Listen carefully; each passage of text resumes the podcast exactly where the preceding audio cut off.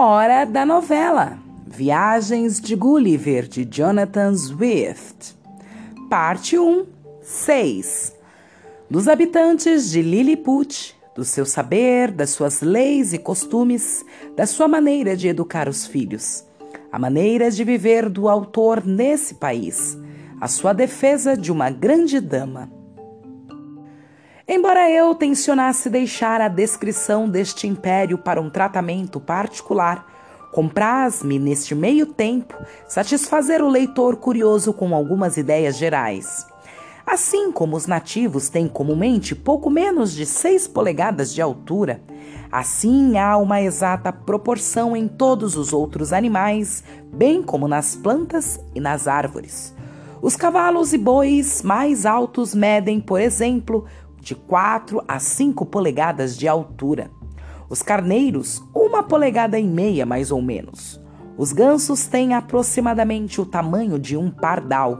e assim por diante, em uma escala descendente, até chegarmos aos menores, que para minha vista eram quase invisíveis. A natureza, porém, adaptou os olhos dos liliputianos a todos os objetos próprios para sua visão. Vêem eles com grande exatidão, mas não a grande distância.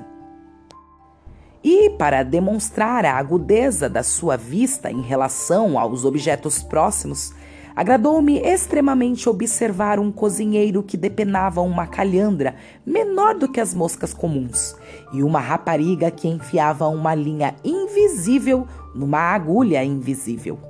As suas árvores mais altas medem cerca de sete pés de altura. Refiro-me às do Grande Parque Real, cujos cimos eu consegui alcançar com os punhos fechados. Os outros vegetais conservam as mesmas proporções, mas deixo isso a cargo da imaginação dos leitores. Direi por ora pouca coisa do seu saber, que entre eles floresceu por muitos séculos em todos os seus ramos, mas singularíssimo é o seu modo de escrever. Nem da esquerda para a direita, como dos europeus, nem da direita para a esquerda, como dos árabes, nem de cima para baixo, como dos chineses, nem de baixo para cima, como dos cascagianos, senão de trás de um canto a outro do papel, como das senhoras inglesas. Eles enterram os seus mortos com a cabeça para baixo, pois sustentam a opinião de que, volvidas onze mil luas, todos se levantarão outra vez, período em que a terra, que supõem plana, virará de cima para baixo, de sorte que, ao ressuscitarem, se encontrarão em pé Confessam os eruditos a absurdidade da doutrina, a prática, todavia, se mantém numa concessão ao vulgo. Há nesse império algumas leis e costumes muito singulares, e a não serem tão diretamente contrárias ao da minha querida pátria, eu me sentiria tentado ao dizer alguma coisa em sua justificação, fora apenas de desejar que fossem igualmente bem executadas. A primeira coisa que desejo falar refere-se aos delatores. Todos os crimes contra o Estado são aqui punidos com a máxima severidade. Mas se o acusado demonstra cabalmente a sua inocência durante o julgamento, é o acusador condenado incontinente a uma morte ignominiosa. E dos seus bens e das suas terras é o inocente quadruplicamente indenizado pela perda de tempo, pelo perigo porque passou, pelas privações que sofreu na prisão e por todos os gastos que teve de fazer para defender-se, sendo insuficiente esses fundos, completa-os liberalmente a coroa. Além disso, dá-lhe o imperador uma prova pública do seu favor, e a sua inocência é proclamada em toda a cidade consideram a fraude maior crime do que o roubo e, por conseguinte, raro deixam de castigá-la com a morte, pois alegam que o cuidado e a vigilância, aliados a um entendimento comum, podem preservar dos ladrões os bens de um homem, mas a honestidade não tem defesa contra uma astúcia maior. E visto serem necessárias perpétuas relações de compra e venda e operações de crédito, em que a fraude é permitida e tolerada, Não havendo leis que a punam, o comerciante honesto sai sempre perdendo e o maroto ganhando. Recordo-me de que, ao interceder junto ao rei por um criminoso que prejudicara o amo numa grande soma de dinheiro que recebera por sua ordem com a qual fugira, sucedendo-me dizer a Sua Majestade, a modo de atenuação, que apenas se tratava de um abuso de confiança. O imperador julgou monstruoso que eu apresentasse como defesa o que mais agravava o crime, e com efeito, pouco pude responder a isso, além de que Nações diferentes têm diferentes costumes, pois confesso que me senti profundamente vexado. Embora chamemos de regra ao prêmio e ao castigo os dois gonzos sobre os quais giram todos os governos, nunca vi posta em prática essa máxima por nação alguma a não ser a de Lilliput. Quem quer que lá possa apresentar provas bastantes de haver observado rigorosamente as leis dos seus países durante 73 luas tem direito a certos privilégios, de acordo com a sua qualidade e a condição de vida, com uma soma proporcionada de dinheiro tirada de um fundo apropriado a este fim. Adquire, ao mesmo tempo, o título de Snipple ou legal que se lhe acrescenta ao nome, mas que não é hereditário. Julga esse povo prodigioso defeito da nossa política o que referi sobre serem as nossas leis apenas reforçadas por penalidades, sem qualquer menção de recompensa. Por essa razão, é a imagem da justiça representada em seus tribunais com seis olhos, dois na frente, outros tantos atrás e um de cada lado, que significam circunspecção, uma bolsa de ouro aberta na mão direita e uma espada embanhada na esquerda, para mostrar que está mais disposto a premiar do que punir.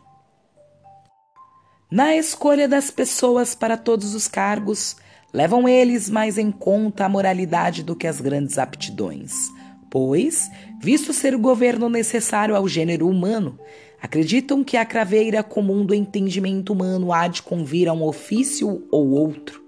e que a providência nunca mirou ao intuito de fazer do manejo dos negócios públicos um ministério que só pode ser compreendido por umas poucas pessoas de sublime engenho, das que raro nascem em três no mesmo século. Mas supõem que a verdade, a justiça, a temperança e outras virtudes semelhantes estão ao alcance de todos os homens, cuja prática, assistida pela experiência e por uma boa intenção, qualificaria qualquer homem para servir o seu país, salvo quando se requerem estudos especiais. Mas entendem que a míngua de virtudes morais está tão longe de poder suprir-se com dotes superiores do espírito que os cargos nunca poderão ser confiados a mais perigosas mãos do que as de pessoas assim qualificadas, e pelo menos que os erros cometidos pela ignorância numa disposição virtuosa nunca são de consequências tão fatais para o bem público quanto os atos de um homem inclinado à corrupção e possuidor de grande habilidade para multiplicar e defender as suas prevaricações. Da mesma forma, o não crer numa divina providência torna o homem incapaz de desempenhar um ofício público, pois, uma vez que os reis se declaram deputados da providência, cuidam os liliputianos que nada pode ser mais absurdo do que empregar um príncipe homem que negam a autoridade que lhes preside aos atos. Desejo se compreenda que, ao falar nestas leis e nas seguintes, aludo apenas às instituições originais e não às escandalosíssimas perversões em que caiu esse povo mercê da natureza degenerada do homem. Pois observará o leitor que a prática infame de obter altos cargos dançando na corda bamba ou marcas de favor e distinção pulando por cima de bengalas ou arrastando-se por baixo delas, foi introduzida pelo avor do imperador, ora reinante, e atingiu o atual apogeu em virtude do gradativo aumento de partidos e facções.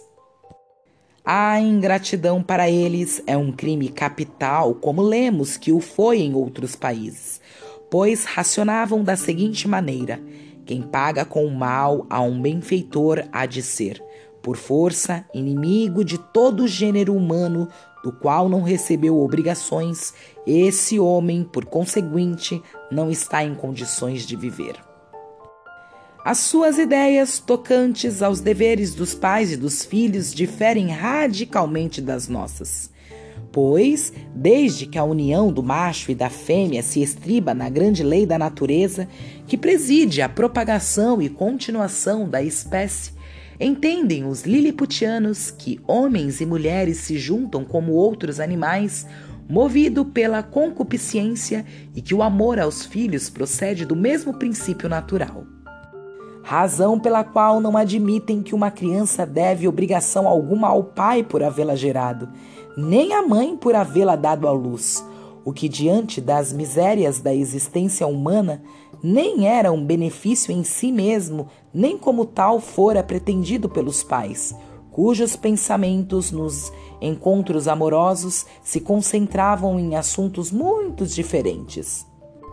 fundados nesses e em outros raciocínios semelhantes, têm para si que os pais são as últimas pessoas do mundo a que se deve confiar a educação dos filhos. E tem, portanto, em grande cidade, seminários públicos para onde todos os pais Tirante, os roceiros e lavradores são obrigados a enviar os filhos de ambos os sexos, a fim de serem criados e educados quando chegam à idade de 20 luas, ocasião em que se supõe tenham já algum rudimentos de docilidade.